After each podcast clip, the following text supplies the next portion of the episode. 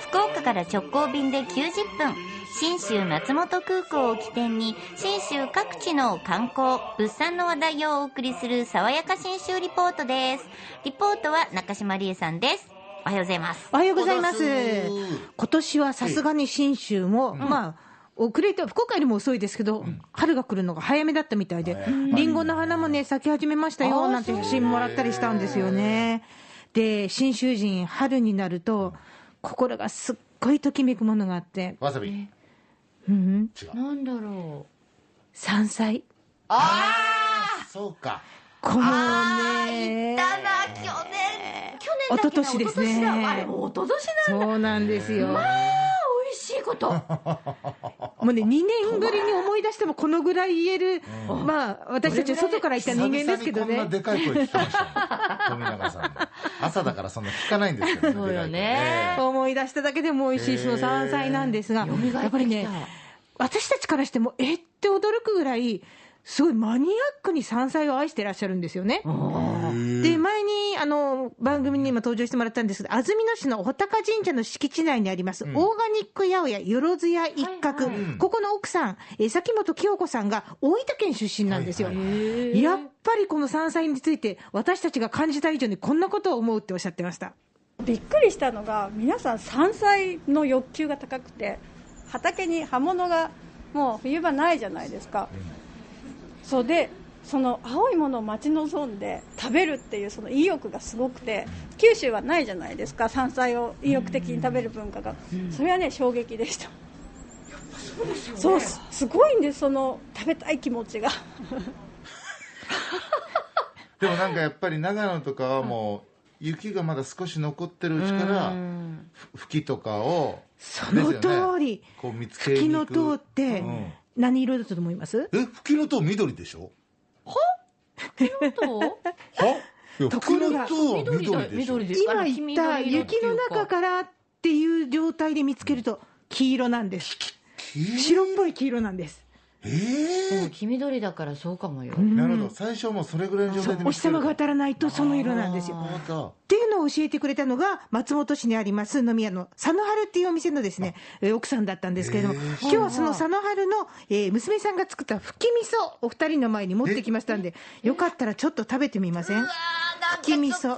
飲みたくなり吹きの塔の味噌なんですよねええ頂戴しますいただきます緑色でなんかあのーねえいいよわさびのようなあ香りいい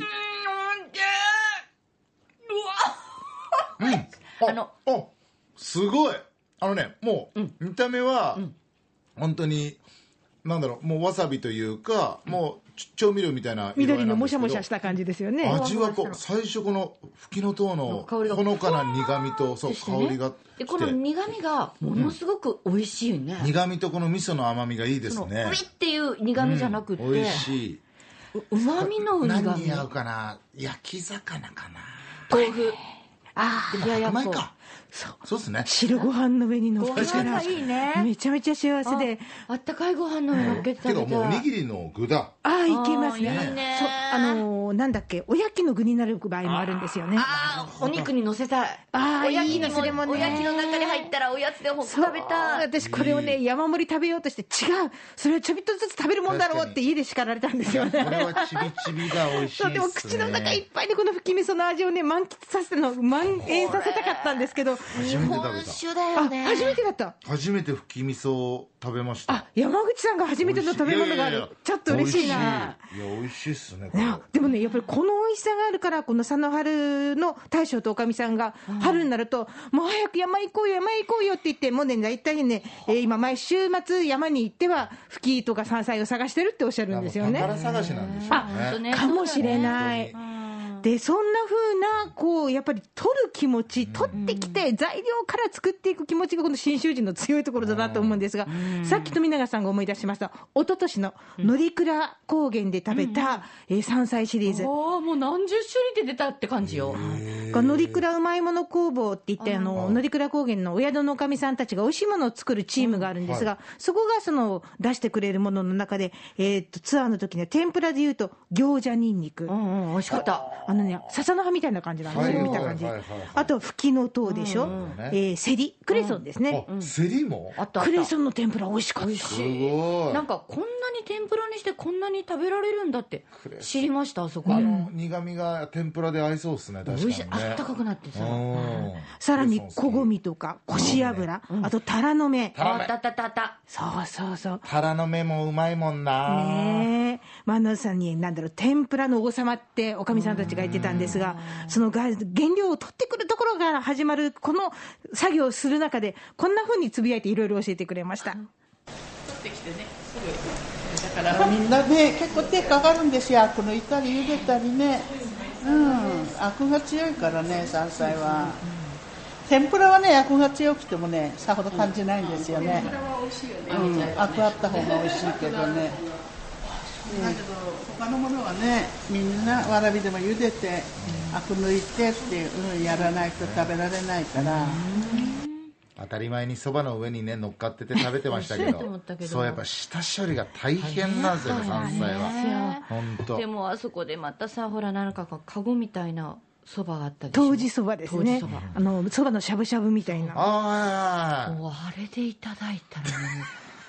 あれだけで信州にもう一回行きたいと思いますよあまた行き行ねきあなれさいを食べに行きたいってお行きなさいうんおと行いきうな気さ持ちをですね、え実現させるためにご用意いたしました。え6月9日から11日の2泊3日で、西日本新聞旅行とのコラボレーションツアー、爽やか新州リポートプレゼンツ、初夏のアルプス山岳橋上高地乗鞍高原と安曇野を楽しむツアーを行います。えーいいですねただしですね、あの今後のあの新型コロナウイルスの感染状況によっては中止、そして延期の可能性がありますので、そこはご了承ください。はいえーこの実施の可否については、新型コロナウイルスの感染状況をツアー直前まで注視して判断してまいります。また、ツアー中の感染防止対策は、国、自治体、観光業界の感染対策をもとに徹底してまいります。で、今言いました、この乗鞍高原での山菜三昧の他にも、上高地に泊まりますんで、約21時間滞在。あの昼はもちろんですけど、夕方のかっぱ橋、あとあのうまくいけば星空、朝もやの明神池、あこういっそこたがもまのた楽しみで幻。想的でいい何の音も聞こえないですもんねあとアップルパイねあのなああ、それもいけますあねー。美味しかったえ美えなんせアップルパイ味しかったあれめちゃくちゃうまいマジであでももしかしたらあのオレンジ色の朝が見れるかも見しれれないるかもしれません。お家行きたいなまたなえー、さらにあのこの福部九州から移動した海神族、安住族の神社、穂高神社にも参拝し、安住のをゆっくり見て回ろうと思います。はいえーと、6月の9日から11日の2泊3日です。詳しいことは西日本新聞旅行にお問い合わせください。電話番号は092-711-5518、092 711の5518平日の10時から、えー午後4時までの間にお願いいたします。えーこの山菜を楽しむ新州への旅の玄関口、新州松本空港です。福岡空港から FDA 富士ドリームエアラインズの直行便が90分で1日2往復結んでます。爽やか新州リポート中島理恵さんでした